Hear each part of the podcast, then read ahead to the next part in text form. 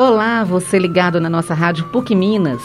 Estamos aqui novamente, Regina Moraes e Wilson Saraiva, para um encontro muito especial, rico em curiosidades, nostalgia e revelações, pois vamos falar de política de um jeito leve e diferente. No programa de hoje, vamos mostrar a política brasileira contada através da música no tempo. E falaremos um pouco também sobre o que e o porquê dos acontecimentos. Curtindo desta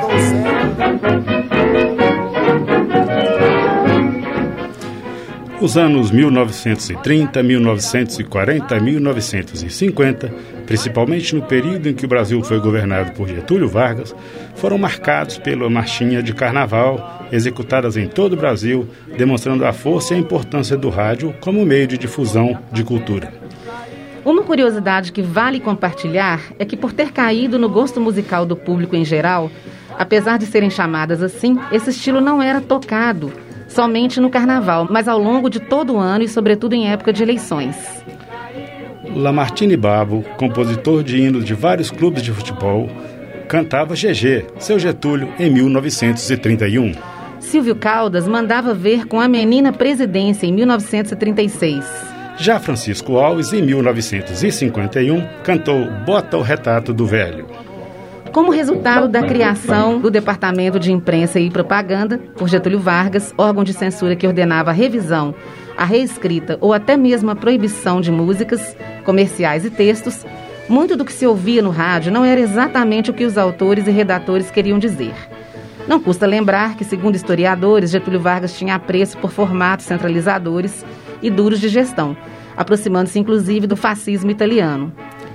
O cantor preferido de Vargas era o carioca Orlando Silva, muito admirado pelos brasileiros em geral, cantando as famosas canções A Jardineira, Carinhoso, Nada Além e muitas outras preciosidades.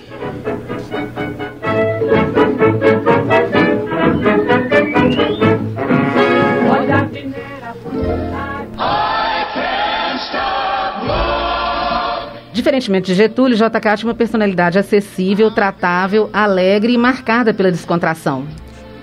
Nos anos 60, os brasileiros já ouviam nomes importantes da música internacional, como Bob Dylan, Ray Charles e Elvis Presley. Pois o nosso rádio importava o que depois se tornariam verdadeiros clássicos do pop internacional, como Suspicious Mind e I Can't Stop Loving You. It's useless to say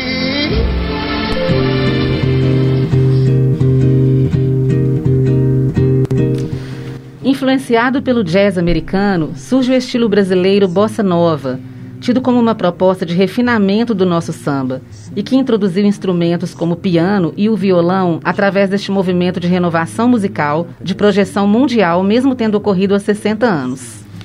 Destacaram-se produções como Chega de Saudade, de Tom Jobim, Desafinado, de João Gilberto, Pela Luz dos Olhos Teus, com Miúcha e Tom Jobim, Samba de uma Nota Só, com Nara Leão. Quanto às músicas ditas mais queridas por JK, além da bossa nova, muito se fala de Peixe Vivo, canção que marcou sua passagem pelo governo e por sua terra mineira diamantina. Mas há quem diga que, na verdade, JK detestava Peixe Vivo e teria dito isso em certa ocasião ao pé do ouvido de Milton Nascimento, que por sua vez nunca confirmou, mas também não desmentiu esta possível reclamação do então presidente que gostava mesmo era de bailes e serestas que os beijinhos. Em 1965, Roberto Carlos, Erasmo Carlos, Vanderleia, Rony Von, dentre outros, inauguraram um movimento chamado Jovem Guarda, estilo que se baseou no rock and roll e no soul, influenciados por nomes da música americana. Assim,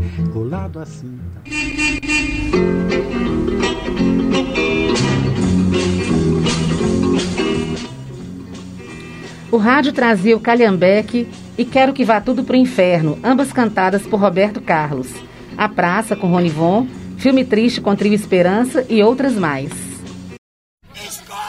Numa tentativa de que o rádio executasse músicas para patriotas, bota aí, o regime militar que o país foi imposto a partir do final da década de 1960 utilizou-se sem pudor do ufanismo através da máquina pública e das pesadas intervenções no rádio e na TV para se mostrar forte eficiente e bem aceito pela população. Com algumas alianças e parcerias com artistas apoiadores do regime, conseguiu, de certa forma, por algum tempo, esta, digamos, simpatia, aspas aí, popular através da música. O conjunto musical Os Incríveis cantou Eu Te Amo, Meu Brasil, 90 milhões em ação, escrita por Miguel Gustavo, era incansavelmente tocada por todas as emissoras de rádio e TV, principalmente durante os feitos da Copa do Mundo de Futebol de 1970, em que o Brasil foi o grande campeão com a seleção estelar e inesquecível jogadores.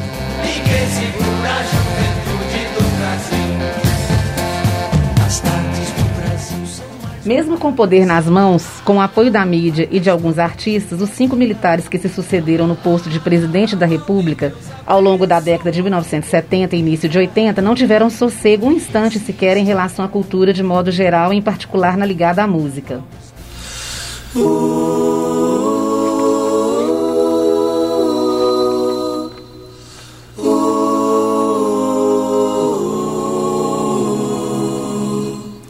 Tiravam o sono dos que ocupavam o Palácio do Planalto, músicas de protesto como É Proibido Proibir, de Caetano Veloso, Cálice, de Chico Buarque e Milton Nascimento, para não dizer que não falei das flores, de Geraldo Vandré, Eu Quero é Botar Meu Bloco na Rua, de Sérgio Sampaio, Aquele Abraço, de Chico de Gilberto Gil, só para ficar nesses exemplos. Cálice,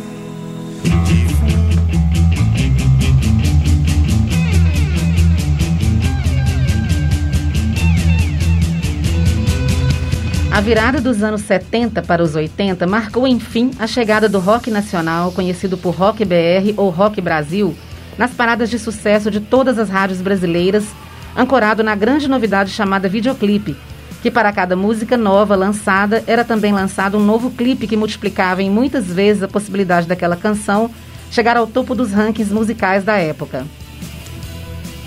Legião Urbana com Que País é Este? Capital Inicial com Independência, Ira com Dias de Luta, Paralama do Sucesso com Alagados, RPM com Alvorada Voraz, Titãs com Bichos Escrotos, num disco inteiro que foi um verdadeiro divisor de águas artístico e cultural,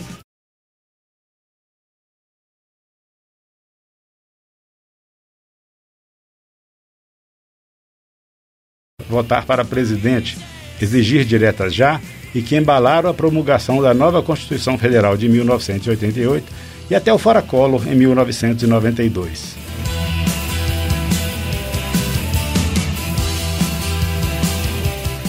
Os últimos anos foram marcados pelo surgimento e fortalecimento da música regional suburbana, com a assinatura de artistas que se auto-intitulam periféricos e que também produzem sua própria música de protesto que conquistou ouvintes e rádios Brasil afora. Não existe amor em SP, um labirinto místico. Influenciados pela cultura hip hop, os rappers Criolo com a canção Não Existe Amor em SP, Mano Brown e a banda Racionais MCs cantando Homem na Estrada, Emicida com Hoje Cedo e Jonga trazendo Hoje Não, colocam o dedo na ferida que é o descuido social e a marginalização das pessoas sem poder e sem voz numa sociedade que cultua a meritocracia e o individualismo. As falas da periferia ganharam lirismo e espaço na mídia. Gritam sobre o que bem entendem, fecham a cara para quem não quiser ouvir e não aceitam mais a condição de invisibilidade humana em tempos marcados pela contestação e pelo engajamento em produções bem elaboradas e reais, surgem como contraponto ideias que reforçam conceitos enviesados de patriotismo e conservadorismo, aspas nos dois termos, que se ainda não foram apresentados em forma de composições e canções, são pedidas pelas audiências em shows e lives por artistas da música sertaneja como Gustavo Lima, Eduardo Costa e Sérgio Reis, ou a roqueiros arrependidos como Lobão e Roger, da antiga banda Ultraje a Rigor.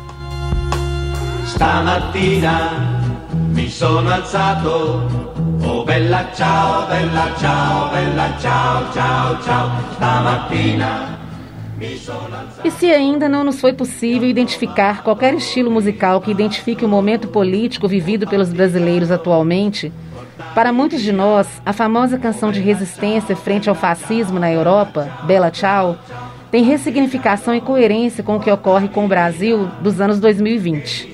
E não é mera coincidência que ela esteja já há alguns anos se mantendo nos primeiros lugares das plataformas de streaming.